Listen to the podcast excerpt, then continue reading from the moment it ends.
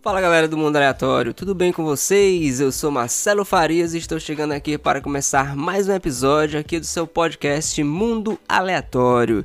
E hoje, né, como você já chegou aí pelo título, a gente vai falar de energia nuclear.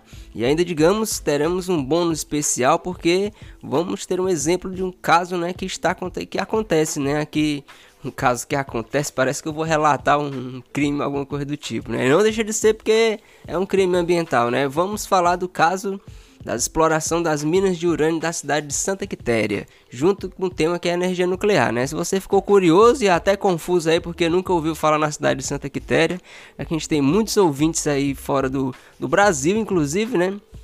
Eu mando um abraço muito especial, inclusive agora aproveitando aqui o comecinho do cast, para toda essa semana a gente bateu uma marca aqui no Mundo Aleatório muito bacana, né? Aqui nas estatísticas a gente já está com ouvintes em mais de 40 países, cara, 42 países para ser mais preciso. Então, só tenho a agradecer a todos vocês que, que tiram um tempinho para aprender de um pouco de ciência, né? Eu fico muito feliz com isso, meus queridos ouvintes. Muito obrigado a todos vocês. E meus queridos ouvintes aqui do Brasil também. Temos ouvintes já em todos os estados aqui do nosso Brasilzão.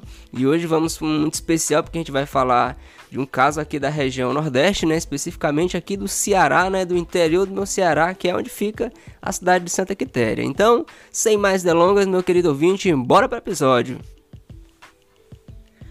Bem, galera, vamos começar aqui, bem do, bem do começo mesmo aqui, eu sempre gosto de trazer assim, né, um, eu também sou um consumidor de podcasts, né, adoro a mídia, não, não parei aqui, não escolhi este formato para divulgação científica à toa, né? Além da paixão que eu tenho por que sempre tive por rádio desde desde, desde criança, né? Desde a adolescência, mas também, né? Porque eu adoro o jeito esse o formato se casa muito bem, né? Então, por consumir muito podcast, eu sempre senti falta, né? Quando, quando eu vejo assim, essa, tem essa lacuna nesse tema aqui, a galera não, não abordou esse tema. Eu digo Vamos lá, né? Vamos complementar, né? Já que a ciência, a, a, grande beleza da ciência é isso, né?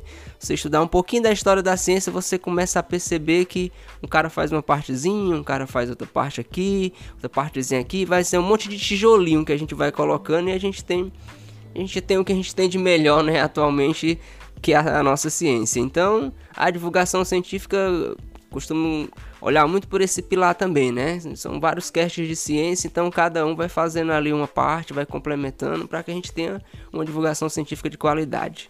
Então, meu querido ouvinte, vamos começar entendendo e definindo o que é que é uma energia nuclear. Ah, esse tema está diretamente ligado à radioatividade, né? A gente vai falar de radioatividade, vai nem que seja dar uma paginada para a gente poder entender o tema, né? Então, Bora a gente compreender, começar a entender afinal o que é que é energia nuclear, onde vem esse nome, né?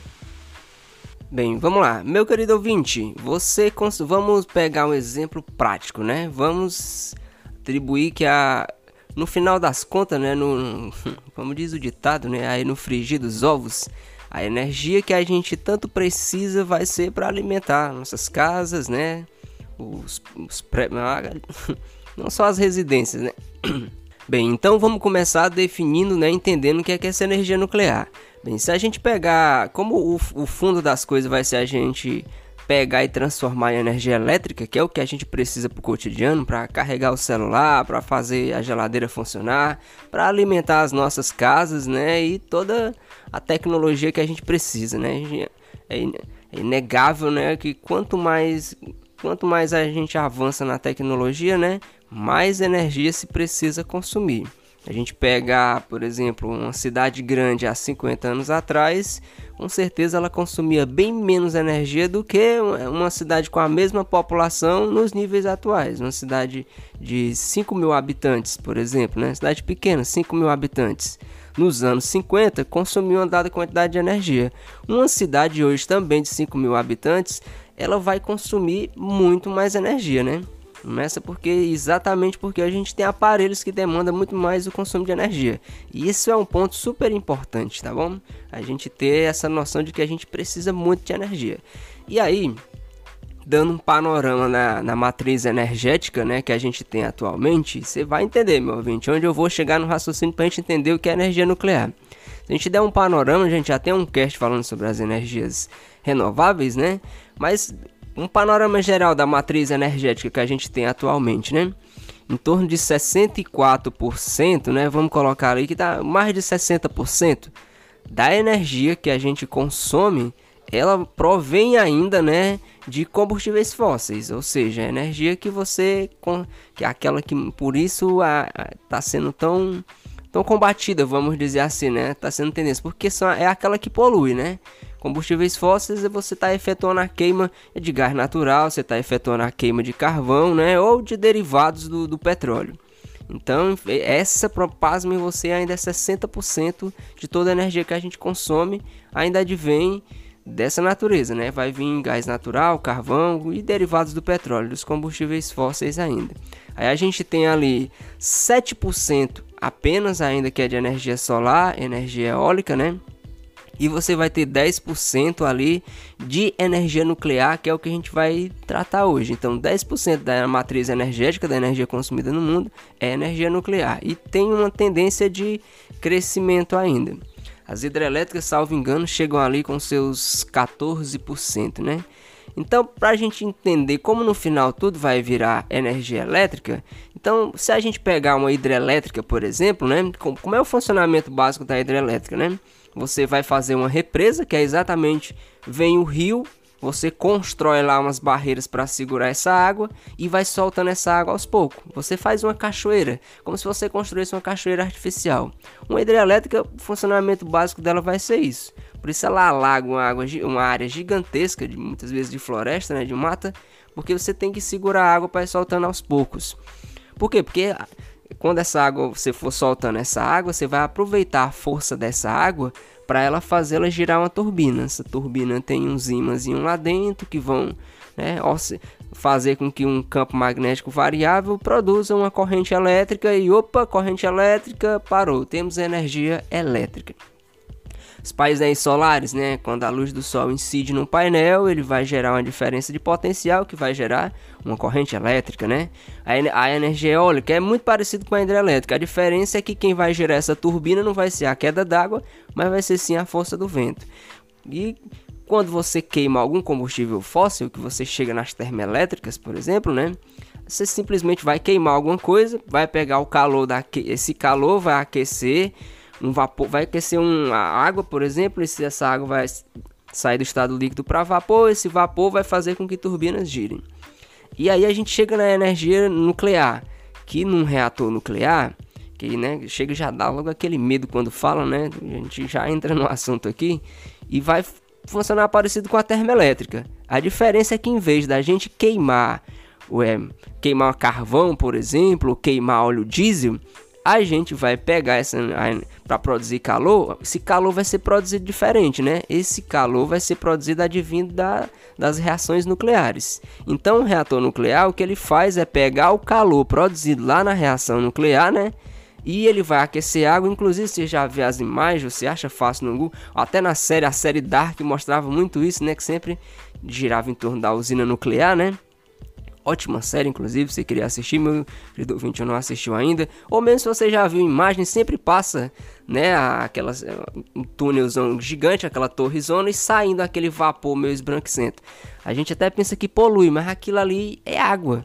Ali simplesmente é vapor de água. Porque o que faz é isso, ela aquece a água, vira na forma de vapor, esse vapor sai e ele vai girar a turbina e aí girou a turbina, essa turbina vai ter ímãs que mesmo sistema lá da hidrelétrica, só que em vez de você usar a água, né, mais parecido com a termoelétrica, na verdade. No final das contas, a gente sempre vai ter que produzir uma diferença de potencial para produzir uma corrente elétrica. E aí, claro, você precisa de energia para girar turbinas para fazer isso. Então, a ideia da, da produção de energia é essa. E aí, na energia nuclear, que é o foco do nosso, a estrela aqui do nosso cast de hoje, vamos lá, né? Então, no final das contas, quer dizer que uma usina nuclear, um reator nuclear, no final das contas, o que ele produz é calor. Esse calor para ele poder aquecer lá o, o vapor, né? Produzir o vapor, na verdade? Exatamente. Agora, como esse calor é produzido, é que a gente entra na beleza da coisa, né? Bem, lá dentro do reator nuclear, né, é aí que vai a, de onde vai vir a tão famosa energia nuclear. Não porque nuclear, finalmente, né? O que, que é raio essa energia nuclear?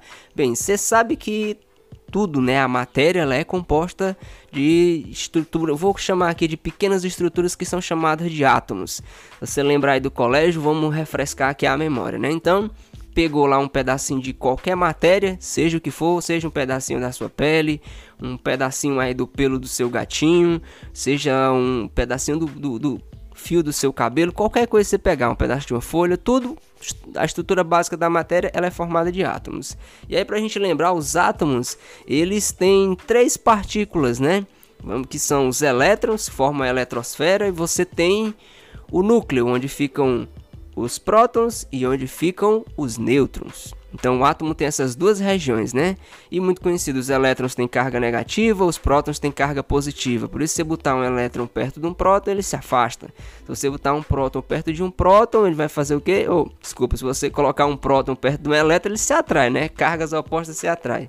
Se você pôr um próton perto de um próton, é que ele se repele. E se colocar um elétron perto de um elétron, ele vai se repelir também. Então, lá dentro do núcleo do átomo, cara, o que que acontece? Bem, os prótons estão juntinhos, né? Mas se você lembrar, eu acabei de falar que próton perto de próton eles tendem a se afastar. Então, por que, que esses prótons não se afastam? Porque lá vai ter os nêutrons. Então, no núcleo vai ter prótons e nêutrons. E aí o nêutron ele, ele não tem carga, diferente do elétron e do próton, ele não tem carga. Por isso o nome dele nêutron, né? Foi bem, foi foi bem certeiro. Ele tem massa, mas ele não tem carga, tá bom? Isso é muito importante para a gente entender a energia nuclear. Então, o que é que acontece, né? A gente vai, vai ter o... Quando a gente pegar os átomos, eles vão ter uma tendência sempre a, a aumentando o seu núcleo, o seu núcleo. Vai ter um núcleo cada vez maior. Você começa com o hidrogênio, né? O hidrogênio, ele vai ter lá apenas o hidrogênio, o hidrogênio que eu vou chamar de hidrogênio simples, né? Os químicos me perdoem. O hidrogênio o primeiro átomo a ser formado no nosso universo, né? Porque ele vai ter só um próton e vai ter um elétron, tá? Só que aí se a gente pegar um isótopo dele, que é o hidrogênio, só que o hidrogênio mais pesadinho, aí já tem um nêutron no núcleo. Opa, então já tem um próton e já tem um nêutron. E aí se você pegar outro aqui, esse a gente chama inclusive de deutério, né? Esse átomo de hidrogênio que tem um próton e tem um nêutron. Se você pegar outro que é que tem um próton e dois nêutrons, que vai ser o trítio, né, inclusive, Interessante que ele, ele já vai ter dois nêutrons vai ter um próton. Opa, ele já é mais pesadinho ainda. Inclusive, o trítio já é o hidrogênio radioativo, né? Ele consegue decair no hélio 3, né? Então, vamos lá, para a gente sacar o que é essa energia nuclear. Só que a gente for nessa escala, a gente vai aumentando. E aí a gente vai ter átomos que eu vou logo lá para cima, eu vou pegar o mais conhecido, que é o caso do urânio a gente vai ter, vou, tem o urânio, assim como o hidrogênio, vai, o urânio também tem o 238, né? Você vai ter o 235. Então vamos pegar o caso do que é mais abundante quando a gente explora e tira do subsolo, que é o urânio 238. Então o urânio 238, esse número 238 é, a, é o número de massa dele. O que é, que é o número de massa do átomo, né? Você não lembra lá do colégio? É quando você soma os prótons mais os nêutrons. Eita, então sai do hidrogênio que estava ali com 3 e o, e o urânio já foi para 238. Então o núcleo desse átomo de urânio vai ser gigantesco, né? Vai ser grandão, gigantesco mesmo. E aí é o seguinte: o que faz. Você lembra do, da historiazinha lá de que próton devia se repelir? Os prótons estão tudo juntinho lá no núcleo. Por que, que esses caras não se afastam?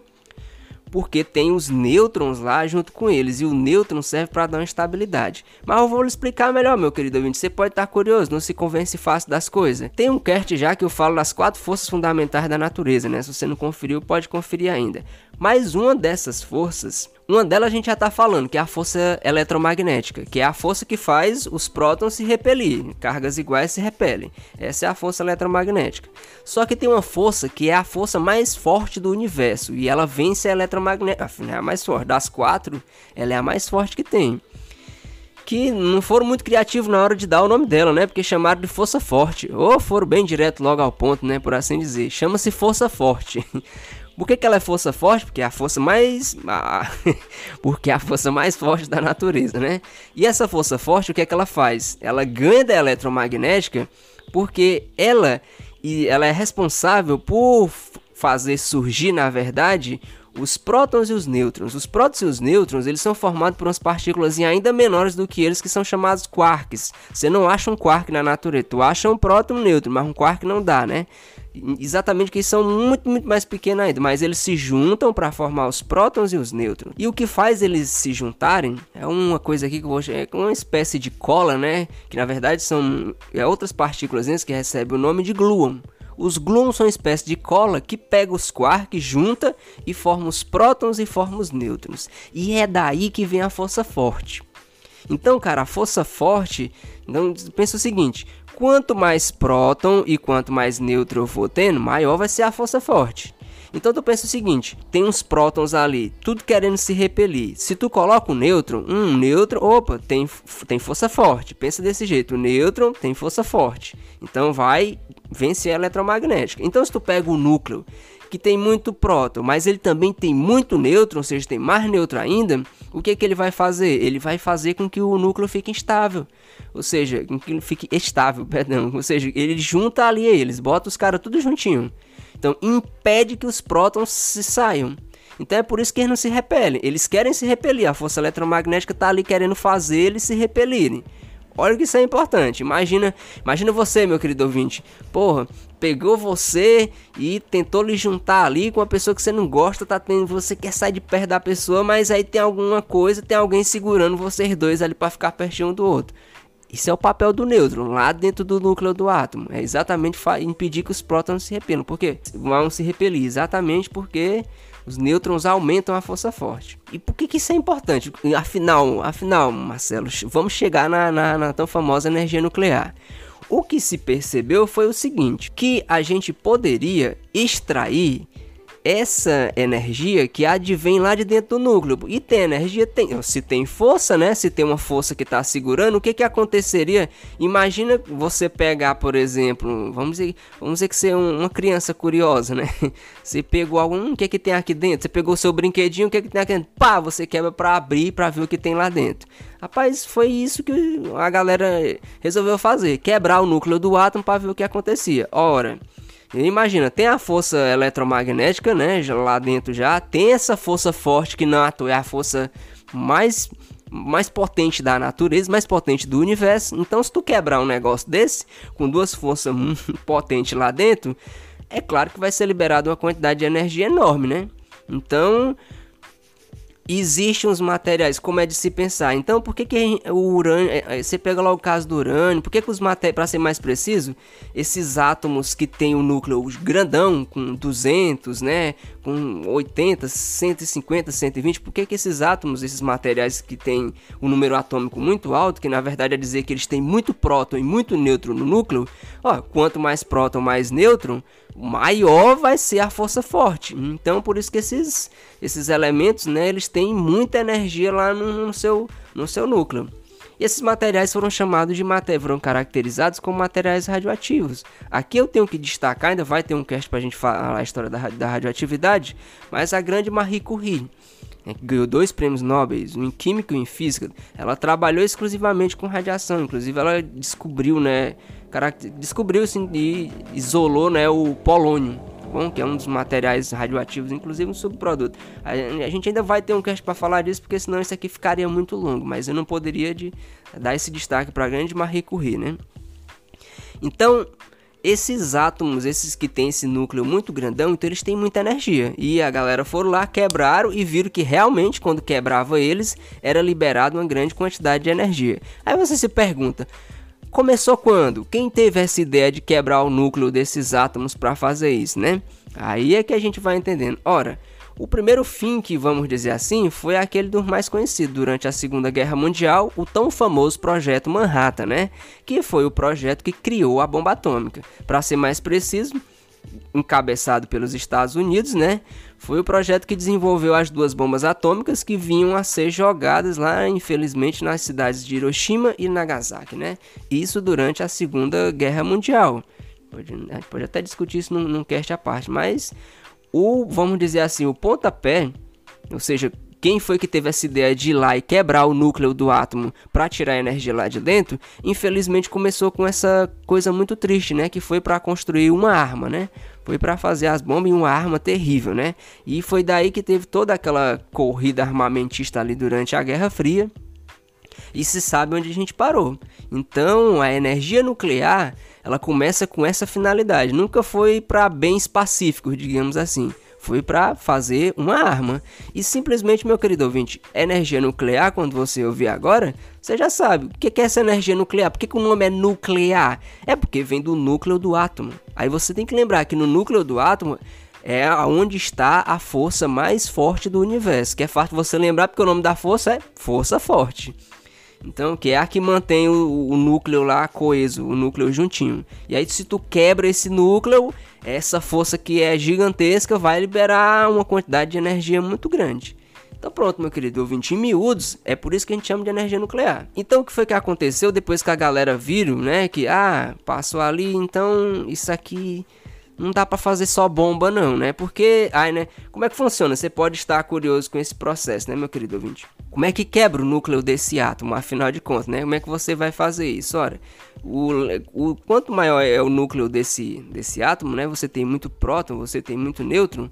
E aí esses átomos, que são os átomos ou os materiais radioativos, como no caso que eu estou dando o um exemplo do urânio, o que é que acontece? Cara, eles têm o que a gente chama de instabilidade. Agora é instabilidade mesmo. Ou seja, cara, ele está muito grande, é muito pesado, tem muita energia. Então ele vai querer perder essa energia.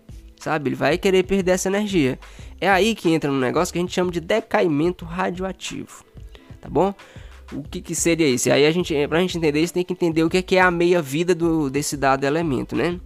É o seguinte, meu querido ouvinte, vamos dizer que você pegou um potinho aí na sua casa, tá bom? Sua cozinha. Você gosta de cozinhar então? Pega aquele potinho lá que tu gosta de separar algumas coisas com os teus os ingredientes lá. Você pega um potinho, tá bom? Vamos fazer esse exemplo aqui. Ou que você preferir, uma caixinha que você guarda aí suas joias.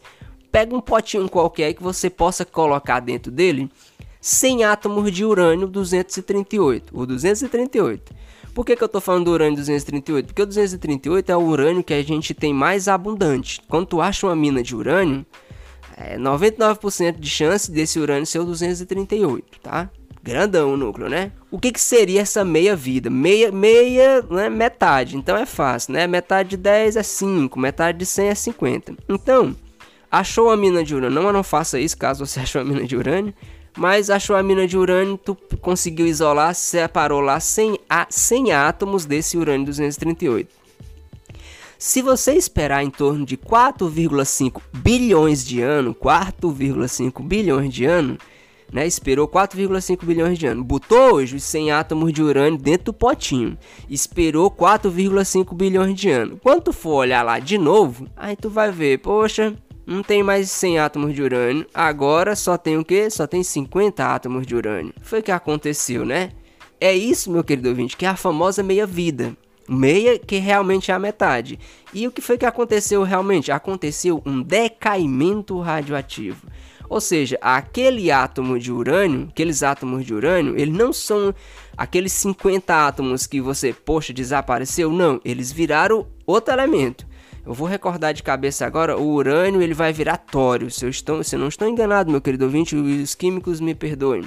Mas o urânio tem número atômico 92, aí ele acaba decaindo para o tório, que é outro elemento. Então, é aquela coisa, meu querido ouvinte, tu deixou só urânio. Quando tu for olhar lá, não vai ter mais só urânio, vai ter tório também né? Ou, ou, outros elementos, porque aí o tório vai começar a decair, vai ter mais elemento ainda. Eita, vai ser uma festa. Então quer dizer que eu vou encontrar não só agora tório, eu vou encontrar vários outros elementos.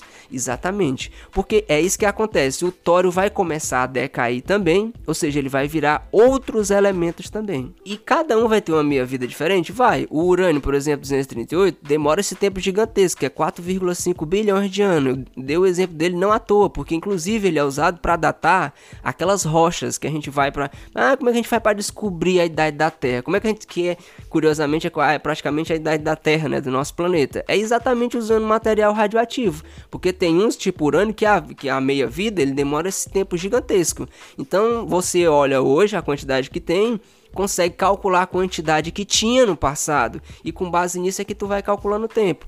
A gente usa isso também com carbono. O carbono 14, por exemplo, ele vai decair no carbono 12, né? Só que o carbono ele tem em torno de 5 mil, quase 6 mil anos, então é pouco, né? Então vai variar. Tem elementos que vai durar 5 mil, 10 mil anos, você usa para datar coisas mais recentes, né? E quando tu quer datar uma coisa de milhões de anos, como um fóssil, por exemplo, aí tu vai usar como urânio, vai usar polônio, os materiais radioativos que têm uma meia-vida muito mais maior. Então meia-vida é isso, é o tempo que um com uma certa quantidade, ó, tem duas gramas do material. Aí quando tu vai olhar, opa, só tem uma grama. Ou então foi uma meia vida. Então tu consegue calcular isso. Então tem uma, aplica uma aplicação gigantesca dentro da ciência para a gente poder datar as coisas. Datar de, de, de seres né, que, que morrem com pouco tempo a você datar rochas aí de milhões e milhões até bilhões de anos. Então a gente já tem uma utilidade para isso, né? Então, aqui, meu querido ouvinte, olha a caixinha. Segura a caixinha que tinha 100 átomos de urânio. Agora não tem mais, que a gente abriu a caixinha depois de 4,5 bilhões de anos. Então não tem mais só urânio. Agora já tá uma chuva de elementos, já tem outros elementos lá. Guarda essa informação porque fica com isso na cabeça. Porque você, se você compreendeu direitinho essa ideia, você acabou de entender eu, eu, diria que você entendeu a alma todinha do que é que é esse tão falado radioatividade. E o que, que é essa radioatividade, afinal de contas? Cara, é exatamente essa propriedade que esses átomos vão ter. Tu deixa eles lá, tu não faz nada e eles vão decaindo. E lá dentro da energia nuclear, o que, é que a galera faz? Cara, dentro da energia nuclear, você vai, simplesmente, você vai acelerar esse processo. Você vai quebrar o núcleo do átomo num processo que a gente chama de fissão nuclear. Fissão, de fissura, né? De você quebrar alguma coisa. Então, tu quebra o núcleo do átomo para que ele libere a energia. Acontece que esses, esses átomos na natureza eles já fazem isso, né? Eles, eles já vão perdendo essa energia, só que aos pouquinhos. E quando eles vão perdendo essa energia, é que tem a tão temida e falada é radioatividade. Você diz, ah, o material está radioativo. O que, que significa dizer que uma coisa está radioativa, né? Bem, é porque ela vai ter, ou ela vai ter um material, né?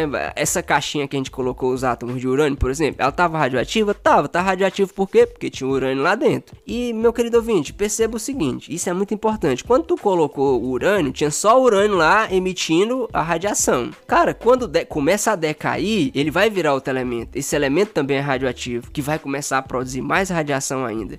Então, com o passar do tempo, isso vai ficar cada vez mais radioativo, porque ele está produzindo elementos que são radioativos também que vão começar a eliminar isso. Aí mas você deve estar curioso, e essa radiação? Que negócio é essa radiação, né? Bem, a gente vai ter três tipos, né? Então a gente começa assim, ó.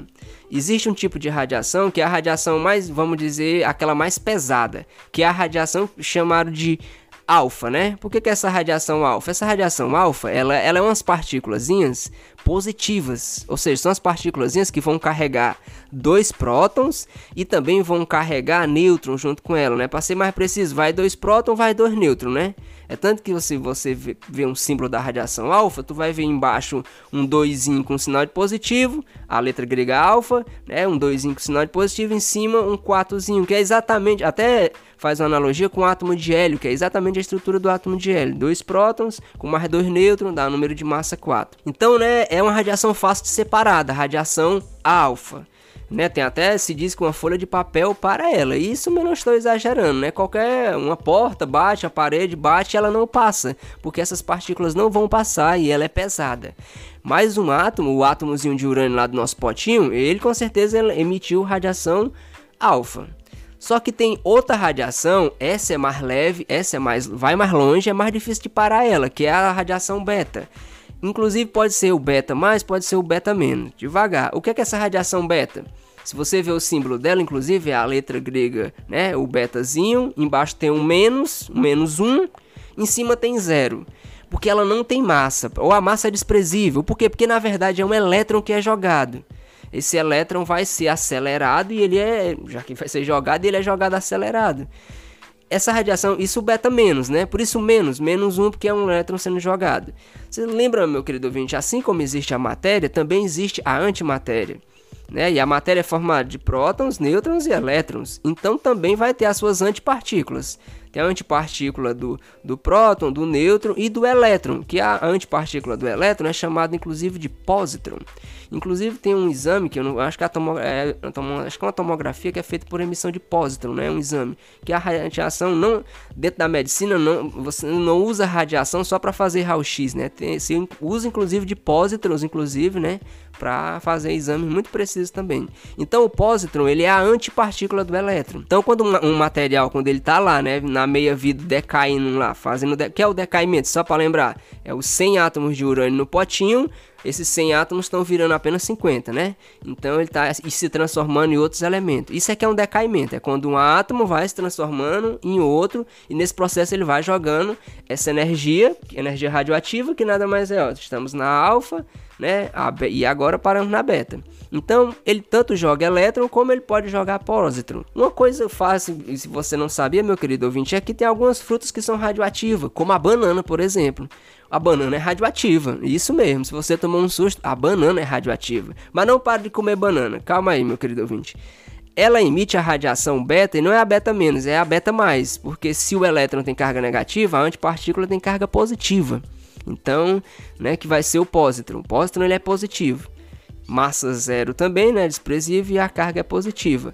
A banana tem potássio, ela tem potássio 40 e esse potássio ele é radioativo. Só que não precisa temer. É aí que a gente começa a entrar na coisa, né? Se você achava que toda coisa que era radioativa te matava, não. Se você comesse 10 milhões de banana, é que você ia ter uma pequena. Um, ia, ia sentir um pequeno incômodo de radiação. Aí podia te fazer algo mal. Se você tirasse um dia e conseguisse comer 10 milhões de banana, para você ter uma ideia, né? Então não precisa ter medo nem parar de comer banana. É só interessante mesmo porque a banana ela também decai. Os átomos de potássio 40, né, que tem lá na banana, eles vão decair para virar né, o outro átomo de potássio, que é o isótopo, né, o 39. Nesse processo, ele vai emitir um pósitron, ele vai jogar um pósitronzinho. Então, quando, que, olha que, que, coisa linda. Quando você estiver comendo uma banana agora, você pode dizer: Nossa, que pósitrons gostosos estão saindo dessa banana. Só que a antipartícula, né? A antipartícula, quando ela encontra a partícula, né? As, a matéria, ela se aniquila e vai virar energia. Então, é só para você ver como a radiação está mais presente do que a gente imagina. Então, vamos continuar aqui.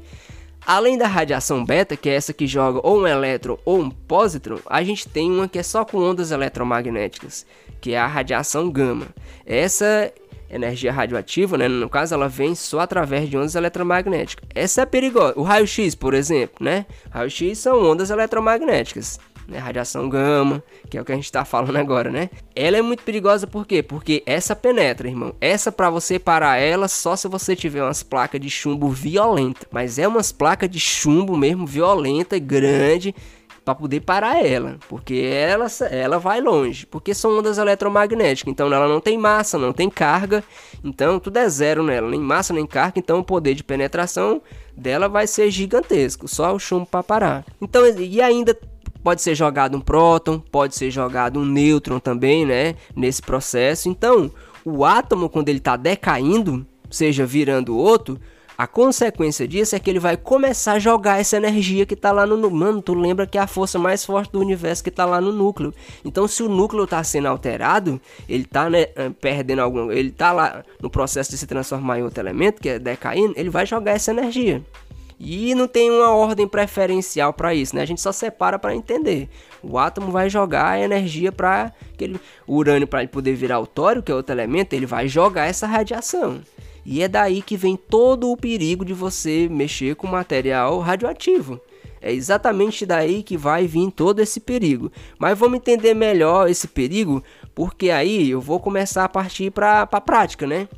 Por exemplo, meu querido ouvinte, eu vou citar o caso, existe aqui um aqui na cidade de aqui o, o é, vamos se localizar aqui no interior do Ceará, né? Vamos localizar o Ceará. O Ceará fica aqui na região nordeste do Brasil, né, do nosso país. E aí chegou aqui no Ceará, vamos pegar como referência Fortaleza, a cerca de 220, 225 quilômetros de Fortaleza, que é a capital do nosso estado fica ali já na região pro, na região norte, é a região norte do estado, mas já próximo do sertão central, né? Ali próximo da cidade de Canidé.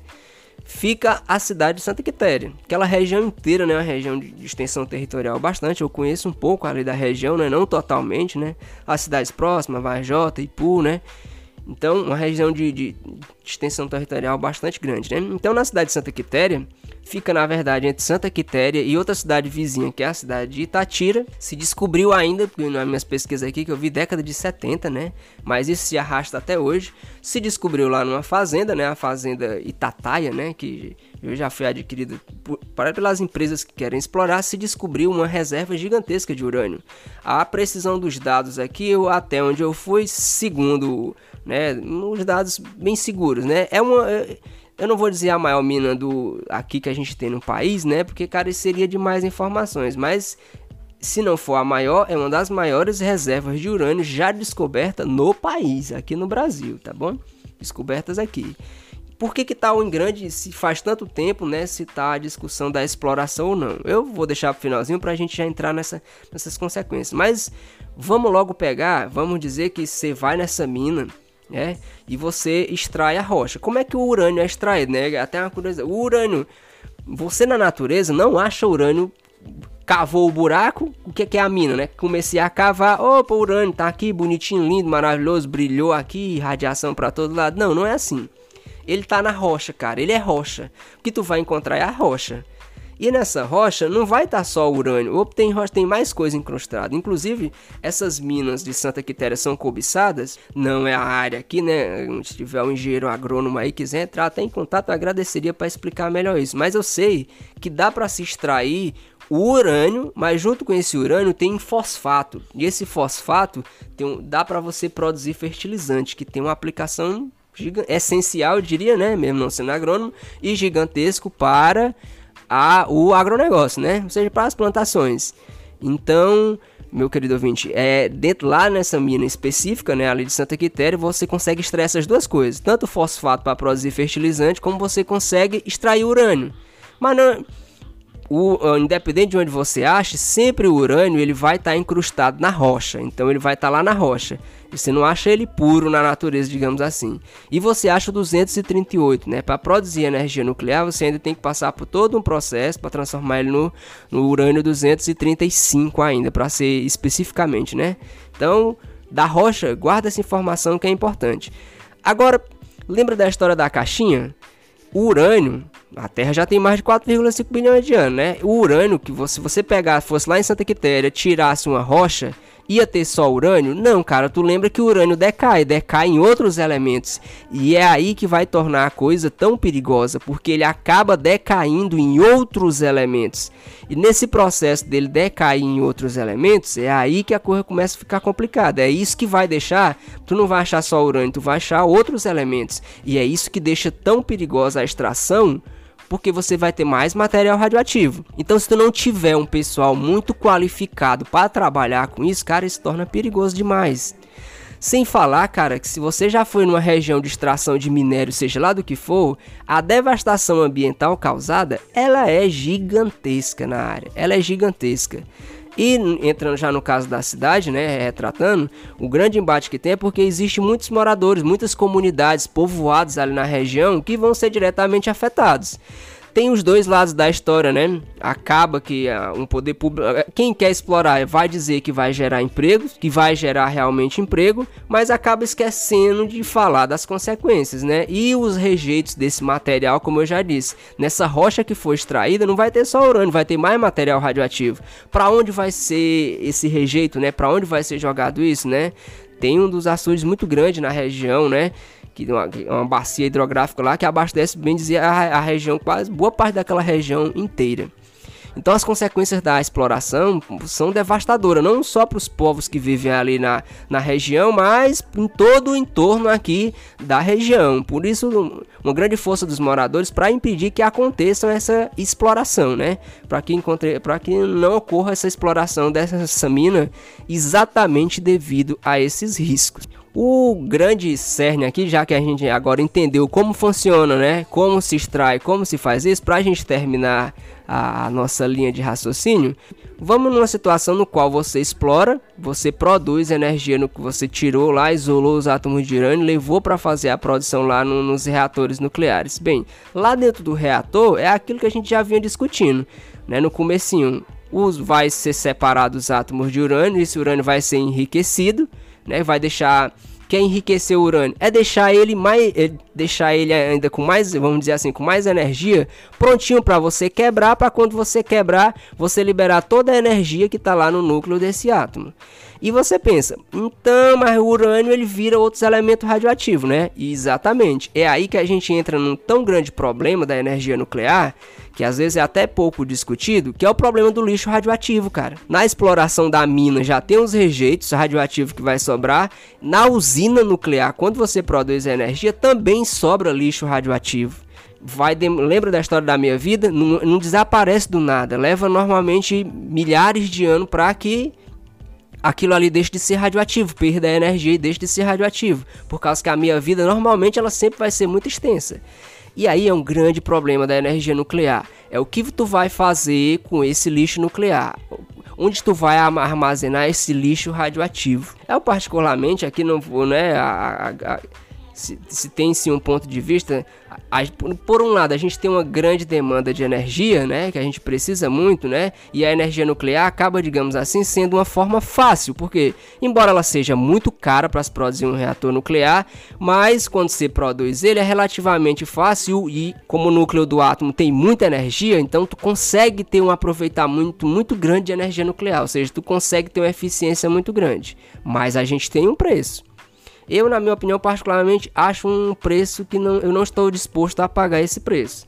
Porque assim, e aí, qual a alternativa, né? Qual a alternativa seria para isso? Bem, eu vou pegar o caso das minas de Santa Quitéria. Cara, a região que tem as minas é uma região gigantesca. Em vez de você provocar, destruir lá para se extrair urânio, cara, um dos grandes problemas da, ener da energia solar, que é muito relatado às vezes, é porque você, para você produzir muita energia solar, tu precisa de uma área gigantesca, né, de uma área muito grande para instalar os painéis solares. Então, se em vez você já vai destruir a região, cara, por que não pegar essa região e transformar num parque solar gigantesco? Já que aqui no Ceará, cara, no Ceará você tem sol praticamente o ano inteiro. Até no período da quadra invernosa, no período chuvoso, cara, tu consegue encontrar sol. O sol tá presente o ano inteiro. A gente tem um potencial para energia solar aqui no Ceará gigantesco, cara.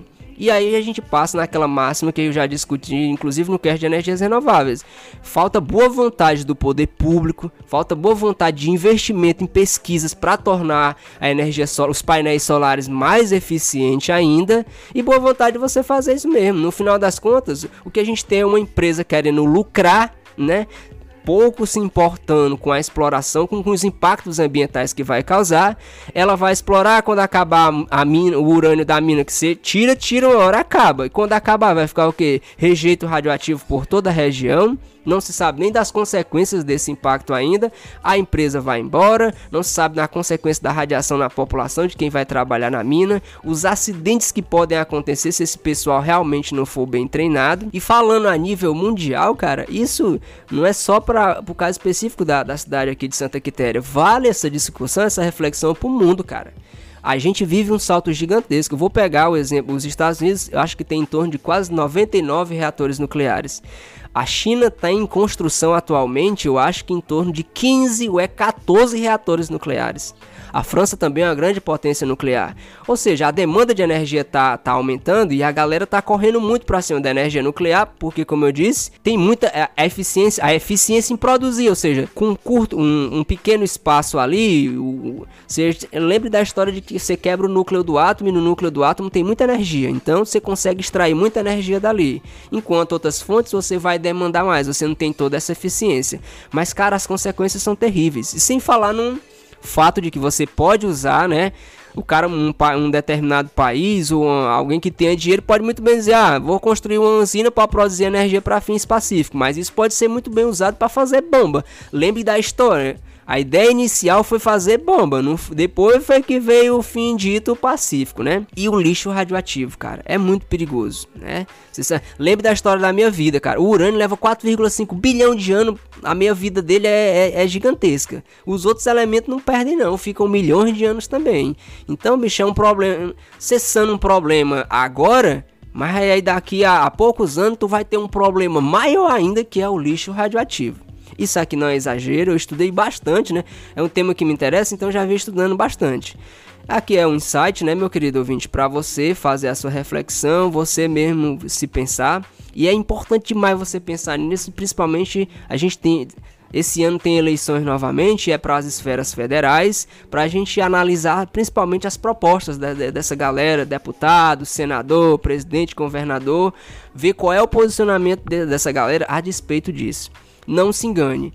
Vou finalizar o cast dizendo: energia nuclear, energia nuclear, ela vai ter os seus dois lados, positivo e negativo, bem, bem claro mesmo. E aí se a gente olhar num curto espaço de tempo, realmente sana o problema da gente produzir energia e tá precisando de energia. Cara, mas também num, num espaço de tempo também curto, a gente vai ter um problema gigantesco que é o lixo radioativo e a exploração das minas nas regiões elas vão, elas vão ser exploradas, né? As, onde você vai extrair urânio, o impacto ambiental vai ser gigantesco também. E cara, se você já foi numa região de mineração, é terrível. Você tem uma área verde linda, depois você vê aquilo ali e vai depender muito da responsabilidade da empresa ainda, né? Você ainda tem que contar com esse fator também. Então fica essa reflexão, meu querido ouvinte. Eu vou ficando por aqui, espero que tenham gostado. Se quiser entrar em contato com a gente, já sabe, você tem lá o mundo aleatório 48@gmail.com. Você procura a gente lá no Instagram também, no podcast Mundo Aleatório, né? Procura lá podcast Mundo Aleatório, podcast podcast underline mundo aleatório, né? O podcast mundo underline aleatório. Aí desse jeito que tá lá, meu querido ouvinte. Para dar sugestões de pauta, falar o que é que você, que é que você acha, né? Se você concorda, discorda, né? Fique à vontade para a gente continuar a discussão aqui do cast, né? No mais, se você gostou, divulga esse podcast, manda para a gente espalhar a ciência cada vez mais aí. Então, faz a divulgação do nosso episódio, indica o nosso podcast, né? E o mais importante, meu querido ouvinte, faça a reflexão sobre esse tema super importante. Aqui eu deixo meu abraço, meu cordial abraço para todos vocês que acompanharam aqui até o final. Um muito obrigado, meu querido ouvinte, e até a próxima.